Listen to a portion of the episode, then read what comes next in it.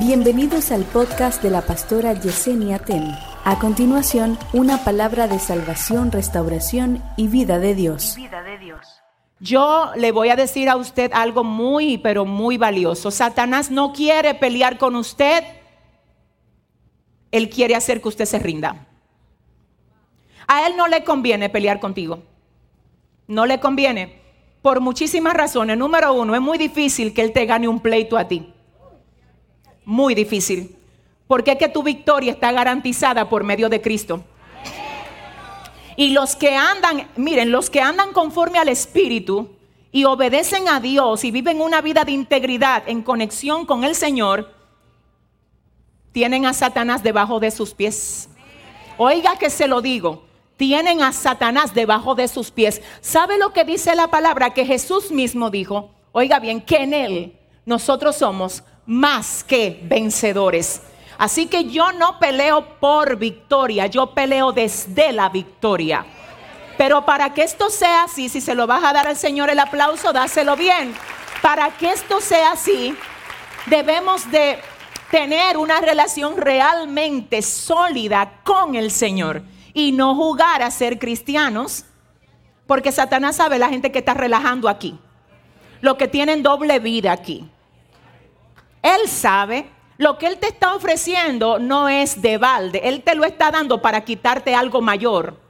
Porque en el momento que tú te involucras con su oferta, perdiste la autoridad en contra de Él. Tú no puedes reprender algo de lo que tú eres un aliado.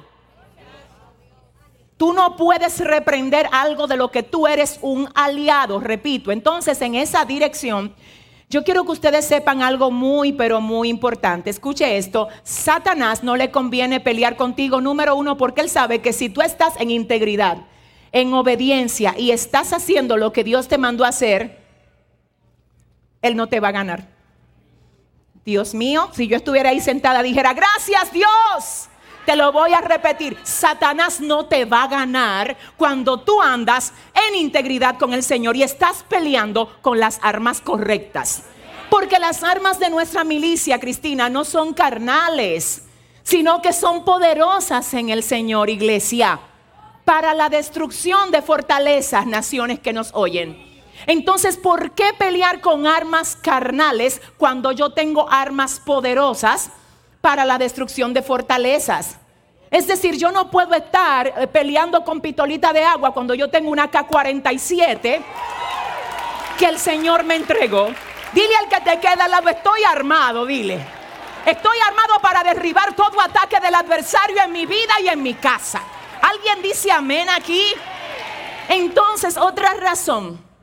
Ay Dios. Otra razón por la que el adversario no quiere pelear con ustedes porque él sabe que Dios es experto sacando testimonio de tus batallas. Y él dice, yo no quiero pleito con uno que anda en integridad, porque mira lo que pasa. Cada vez que pelea conmigo, Dios lo que hace es que le saca un testimonio del pleito que él y yo tuvimos. Entonces por ese testimonio lo que hace es que llegan muchísimas otras gente. No, eso, eso no es negocio para las tinieblas. Eso no es negocio para Satanás. Así que no, Él no quiere pleito contigo, eres tú que lo crees. Él lo que quiere es cansarte. Porque cuando tú te cansas ya él no tiene que pelear, tú te rindes. Él no quiere pleito, él quiere que tú te rindas. Mi esposo le gusta muchísimo el boxeo y él siempre me está contando cosas del boxeo. Y, y me contó algo importante. Mi esposo me decía hoy, mi amor, mira, los peleadores, los boxeadores tienen estrategias. Y una de esas es que para protegerse la cabeza usan los, los antebrazos y los brazos, porque esto es prioridad. Esto es prioridad, porque de aquí sale todo. ¿Está bien? De la conexión con la cabeza sale todo. Por eso es que hay gente que no se mueven porque no están conectados a la cabeza, que es Cristo. De la conexión de la cabeza sale todo. La conexión de la cabeza lo produce absolutamente todo. Entonces, ¿qué pasa con esto? Oiga esto, él me decía, mi amor, ¿qué pasa? Llega un momento donde si el contrincante logra cansar al otro contrincante, baja los brazos. En el momento que baja los brazos, se expone la cabeza. Cuando usted baja la oración, el ayuno, la consagración, se expone su comunión con la cabeza. ¿Alguien está entendiendo el tema? Ah, el enemigo no está dando ataque a lo loco a ti. Fíjate por dónde que viene. ¿Atacar qué? ¿Dónde tú crees que quiere desesperar a los hombres? Por la finanza.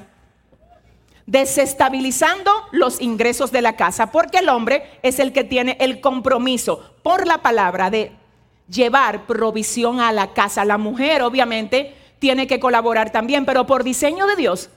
La Biblia dice que el hombre que no provee para su casa es peor que un impío.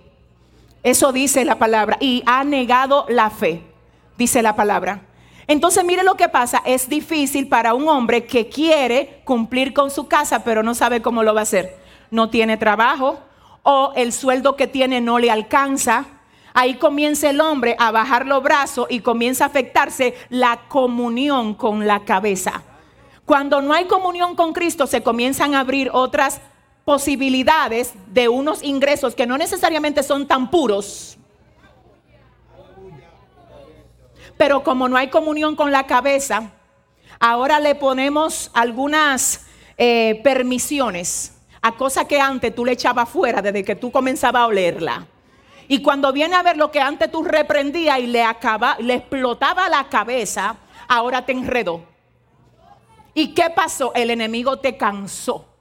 Cuando el asunto era ir donde Dios, encerrarme en esa habitación, hablar con Él y decirle, tú conoces cuánto yo estoy ganando o tú conoces lo que no estoy recibiendo y también mira todo lo que debo. Hay gente que buscan los recibos y se lo ponen a Dios. Ay, mira, mira lo que me llegó, mira el pagaré del banco, mira lo otro, mira, es que espérate. Dile al que te queda al lado, esto no se va a quedar así. Dile, es con las armas correctas que yo voy a pelear. ¿Alguien puede decir amén aquí? A las mujeres, ¿por dónde usted cree que más el enemigo las ataca? Por las emociones, por el corazón. Es más, le voy a decir algo. Yo creo que el peor enemigo de las mujeres no es Satanás. De verdad que no. Yo creo que son sus propias emociones. Yo creo que las mujeres necesitamos aprender a depender más de la instrucción del Espíritu Santo que de las emociones de nosotras. Nuestras emociones nos pueden desequilibrar pueden hacer que nosotros debaratemos todo lo que hemos tardado años edificando. Así que déjeme decirle lo que pasa con una mujer llena de la presencia de Dios. Esa mujer ya no anda por emociones. Ahora ella se mueve por instrucciones.